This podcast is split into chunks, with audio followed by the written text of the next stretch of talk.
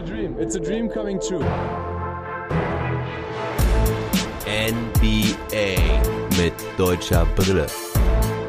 Von und mit dem einzig wahren Philly Fiddler.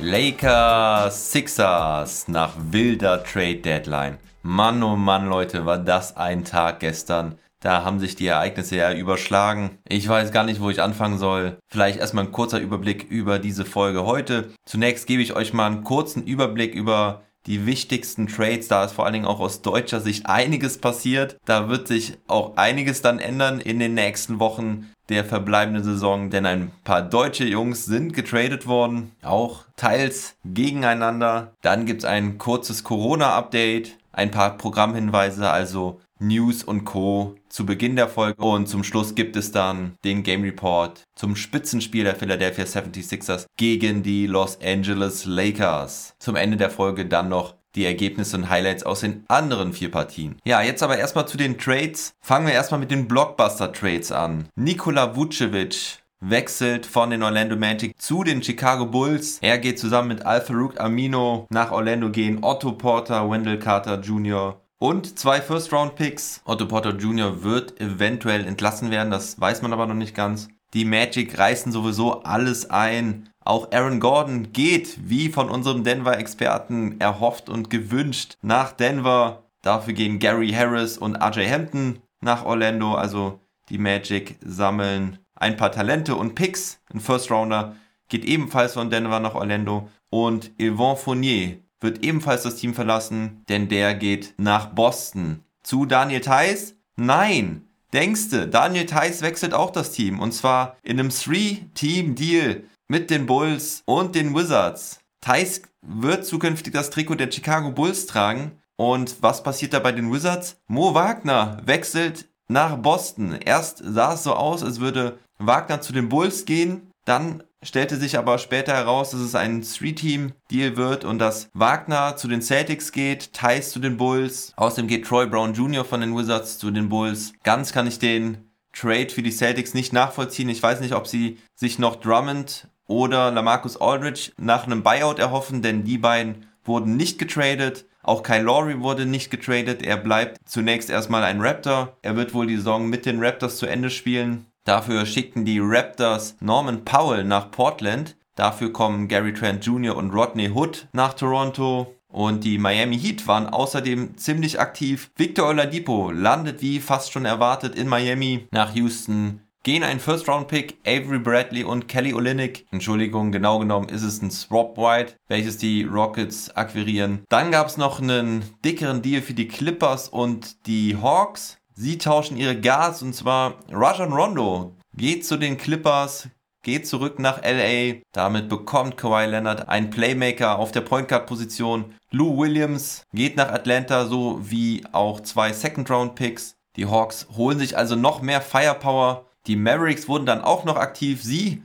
holen sich JJ Redick und Nicolo Melli von den Pelicans, schicken dafür Wesley Iwundu und James Johnson zurück. Außerdem geht ein Second-Round-Pick mit zu den Pelicans. Und dann noch wichtig für die deutsche Brille. Isaiah Hartenstein geht nicht nach Orlando, wie ich gestern noch vermutet habe, sondern er geht zu den Cleveland Cavaliers. Die Nuggets sichern sich hingegen die Dienste des Veteranen und Ringmakers Javel McGee. Dafür schicken sie sogar noch zwei Second-Round-Picks nach Cleveland. Der eine ist irgendwie noch geschützt. Hartenstein wird da sicherlich gute Möglichkeiten bekommen in Cleveland. Also für ihn persönlich sehe ich es gut. Aber ja, insgesamt gab es 16 Deals. Verrückter Tag, verrückte Deadline, hat richtig Spaß gemacht auf YouTube. Heute Abend werde ich ein Trash Talk Table mit dem Major aufnehmen. Da könnt ihr auf jeden Fall alle Deals nochmal nachhören in Ruhe. Da werden wir die auch alle ein wenig analysieren oder eine kurze Stellungnahme zu geben. Also wenn ihr da mehr Tiefe haben wollt, checkt entweder den Trash Talk Table aus, der dann morgen früh online ist, oder schaut euch mein YouTube Live in der Wiederholung an. Da haben wir eigentlich auch alle Deals besprochen. Ja, also deswegen wird es zukünftig mehr Bulls und Cavaliers hier im Pod geben. Wir haben jetzt also sechs Teams, Mo Wagner von Isaac Bonga getrennt. Das erste Mal in deren NBA-Karriere. Und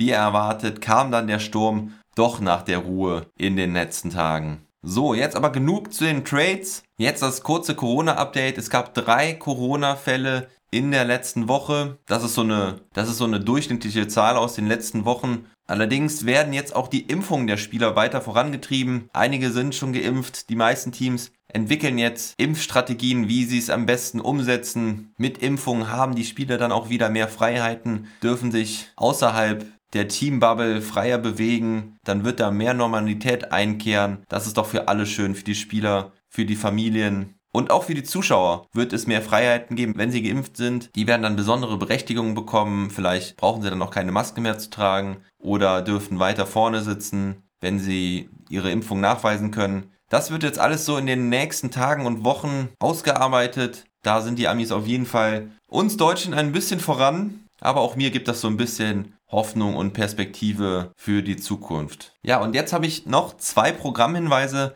Erstmal eine kurze Anmerkung für meine Spotify-Hörer. Die Folge am Mittwoch ist leider nicht hochgeladen worden. Das habe ich gestern im Laufe des Tages gemerkt. Habe mich sehr darüber geärgert, weil ich verbringe ja in der Nacht hier einige Stunden, um eine schöne Sendung aufzunehmen. Und wenn die dann nicht am selben Tag gehört werden kann, verliert diese natürlich an Aktualität. Und das ist sehr ärgerlich, weil ich glaube, die meisten Leute hören mich über Spotify. Wenn ihr also mal sehen solltet, dass das nicht funktioniert, dann schickt mir bitte doch eine kurze Nachricht, dass die Folge nicht online ist. Ich haue ja immer einen Post bei Instagram und Facebook rein in die Story. Bei Twitter geht es automatisch in die Timeline. Wenn ihr dann fünf bis maximal zehn Minuten später den Pod nicht findet bei Spotify, schickt mir irgendwie eine Nachricht und ich versuche das Ding zu bereinigen, wenn ich die Nachricht dann auch zeitnah sehe. Mit Spotify gibt es halt hin und wieder mal ein Problemchen in der Connection. Ich hoffe, das wird besser. Mein Podcast-Distributor arbeitet daran. Ich gehe den da auch schon ziemlich auf die Nerven. Schreibt den immer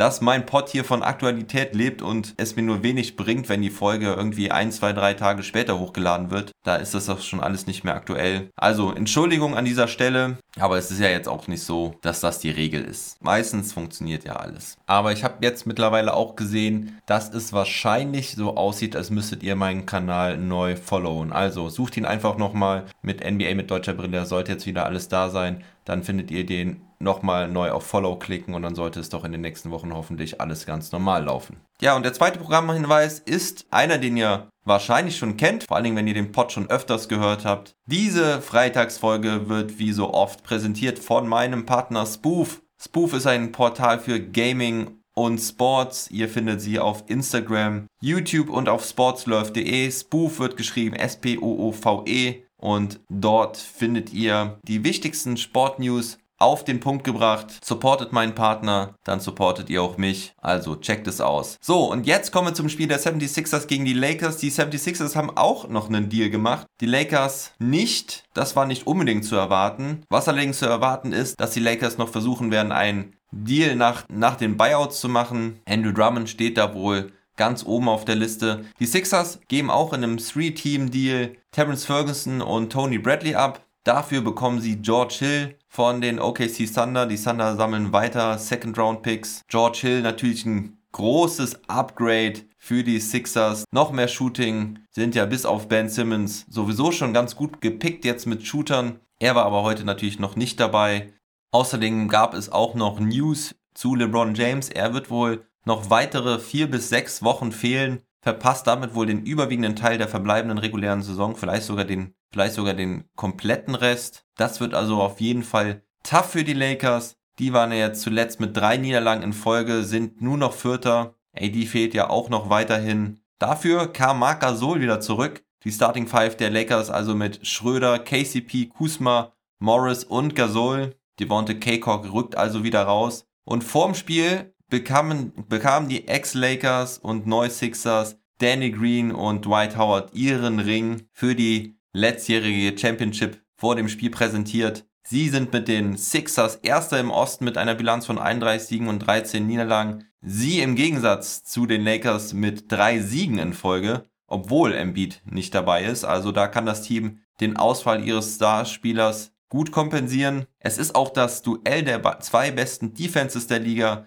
die Lakers immer noch erster mit einem Defensive Rating von 106,4 und die 76ers zweiter mit 106,9. Die Sixers starten mit Simmons, Curry, Green, Harris und Mike Scott auf der Center-Position. Eigentlich haben sie ja nur noch Dwight Howard jetzt als Center im Kader. Tony Bradley ist ja weg. Joel Embiid verletzt. Einen weiteren haben sie nicht mehr. Und Schröder nahm sich von Anfang an was vor. Die ersten beiden Possessions zieht er zum Korb. Den ersten macht er, den zweiten nicht. Doch generell sieht man bei den Lakers einen riesigen Unterschied. Marc Gasol ist wieder da. Es ist eine Augenweide ihn zurück im Lakers-Kader zu sehen. Der Ball läuft viel besser, er kann den Playmaker machen und er kann auch den Dreier treffen. Das zeigt er gleich mal. Defensiv müssen sie sich allerdings noch finden. Erst der Abstimmungsfehler zwischen Kuzma und Morris. Harris kann das nutzen, bekommt er den roten Teppich zum Korb ausgelegt für den einfachen Dank. Und auch Seth Curry bekommt viel zu viel Platz. Er kann schon seinen zweiten Dreier verwandeln.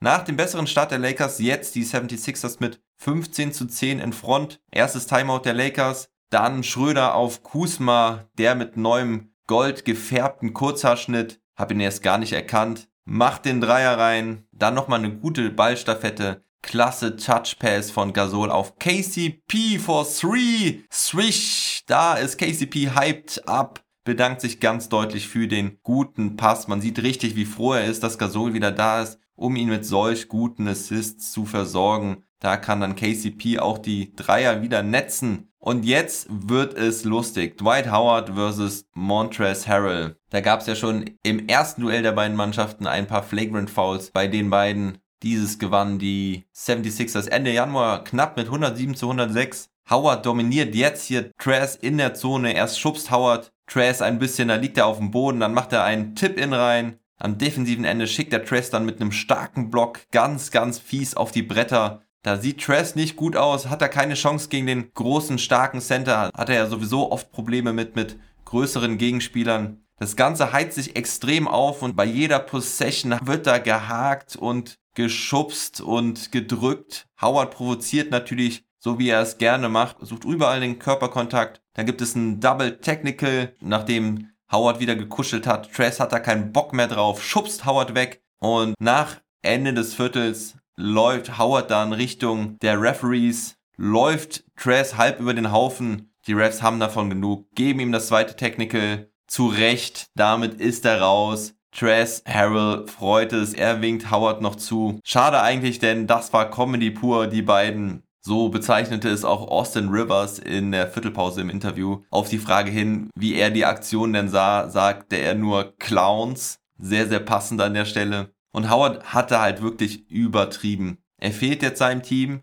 hatte nämlich auch richtig gute Contribution auf dem Feld. Diese Spirenzien kann er auch einfach lassen oder sollte es zumindest nicht so auf die Spitze treiben. Jetzt haben die Sixers keinen Center mehr. Rivers sicherlich bedient, obwohl die Sixers mit den 27 zu 24 führen. Dann zieht Schröder wieder mal zum Korb, wird per Foul abgeräumt vom frisch gebackenen G-League MVP Paul Reed Jr., der Rookie der 76ers. Gibt Schröder dann auch noch ein paar Worte mit, als er halb über ihn steigt, Schröder dann nur so, what? Was willst du denn? Reed kriegt zu Recht das Technical Foul. Schröder macht alle drei Freiwürfe rein. Schröder weiter auch aggressiv zum Korb, kann weitere Freiwürfe ziehen und verwandeln. Dann nochmal einen Zug zum Korb für den Layup. Hilft hinten mit, den Stil gegen Simmons im Post zu holen. Doch dann kühlen die Lakers etwas ab. Die 76ers hingegen laufen heiß von Downtown. Mike Scott und Green treffen beide jeweils zwei Dreier. Die Sixers setzen sich etwas ab, aber Schröder hält die Lakers im Spiel. Erst der erfolgreiche Drive zum Korb, dann Drive and Kick auf KCP. Schon der fünfte Assist für Schröder und in der letzten Possession der Halbzeit holt sich Schröder Korkmaz im Switch, zieht zum Korb, macht den Layup rein und so beenden die Lakers die erste Halbzeit mit einem 9 zu 0 Run für den Ausgleich 54 zu 54. Jetzt Schröder mit dem guten Stil gegen Simmons. Die Lakers konzentrieren sich generell recht gut auf Simmons. Er konnte noch keinen Feldwurf verwandeln, nur ein paar Freiwürfe, die er allerdings wie sonst auch ziemlich schlecht trifft. Dafür verteilt er den Ball gut. Erst Drive and Kick auf Curry, dann der Touch Pass aus der Zone auf Green. Beide Male verwandeln die Shooter. Green wird aber generell viel zu frei gelassen, bekommt in der Folge zwei ganz offene Würfe aus der Ecke. Den ersten macht er nicht, dafür den zweiten. Er schon mit 22 Punkten. Timeout Lakers, 10 Punkte Vorsprung für die Sixers. Doch es hält sie nicht auf, die Sixers weiter dominant. Simmons macht seinen ersten Korb nach gutem Ball-Movement. Curry mit zwei weiteren Dreiern. Schröder lässt sich den Ball klauen. Die Führung wächst auf 17. Und nachdem Milton dann noch den taffen Dreier über Matthews mit der Sirene zum Viertelende reinhaut, sieht es wieder düster aus für die Lakers. 71 zu 89, das wird jetzt ganz schwer. Doch die Lakers geben nicht auf. Schröder bedient Montrez jetzt immer wieder im Post. Der kann jetzt auch endlich mal mehr punkten. Da fehlt jetzt Howard oder irgendjemand, der Trash da verteidigen kann. Auch die Defense ist nun besser, obwohl Schröder Milton beim Dreier fault. Das war unnötig. Doch Schröder auch vorne jetzt mit einem Pull-up aus der Mitteldistanz. Jetzt sind es noch 12 Punkte Rückstand, noch 6 Minuten. Geht da noch was? Die Sixers jetzt schlampig in der Wurfauswahl. Die Lakers machen das Spiel schnell, suchen schnelle Abschlüsse in Transition. KCP zieht die Freiwürfe. Kuzma erst mit dem Putback-Dunk und dann dem Dreier aus der Ecke. Und we have a game again. 101 zu 96, nur 3 Minuten. Und es ist wieder Montrezl Harrell, der punktet. Im ersten Viertel war es noch ein negatives Matchup für die Lakers gegen Howard. Jetzt ist es ein positives, denn immer noch kann ihn keiner verteidigen. Mike Scott sieht da ziemlich hilflos aus. Die Lakers kommen 50 Sekunden vor Schluss sogar auf drei Punkte ran. Doch dann ist es wieder Danny Green, der einen Dreier aus der Ecke reinmacht. Kuzma war eigentlich an ihm dran, aber Green ist es heute egal. Bei seiner Rückkehr ins Staples Center fühlt er sich heimisch, macht seinen achten Dreier rein. Der nächste Dreierversuch von Kuzma findet nicht sein Ziel und Hack Simmons bringt ebenfalls nichts mehr. Die Lakers verlieren auch das vierte Spiel in Folge. 101 zu 109 ist der Endstand. Die dumme Aktion von Howard hat für die Sixers keine Konsequenzen. Sie schaffen es doch gerade noch so, diesen Sieg nach Hause zu bringen und weiter an der Spitze der Eastern Conference zu bleiben. Spieler des Spiels ist natürlich Danny Green. Er hatte nämlich 28 Punkte, 5 Rebounds, 1 Steal, 2 Blocks trifft 9 aus 14.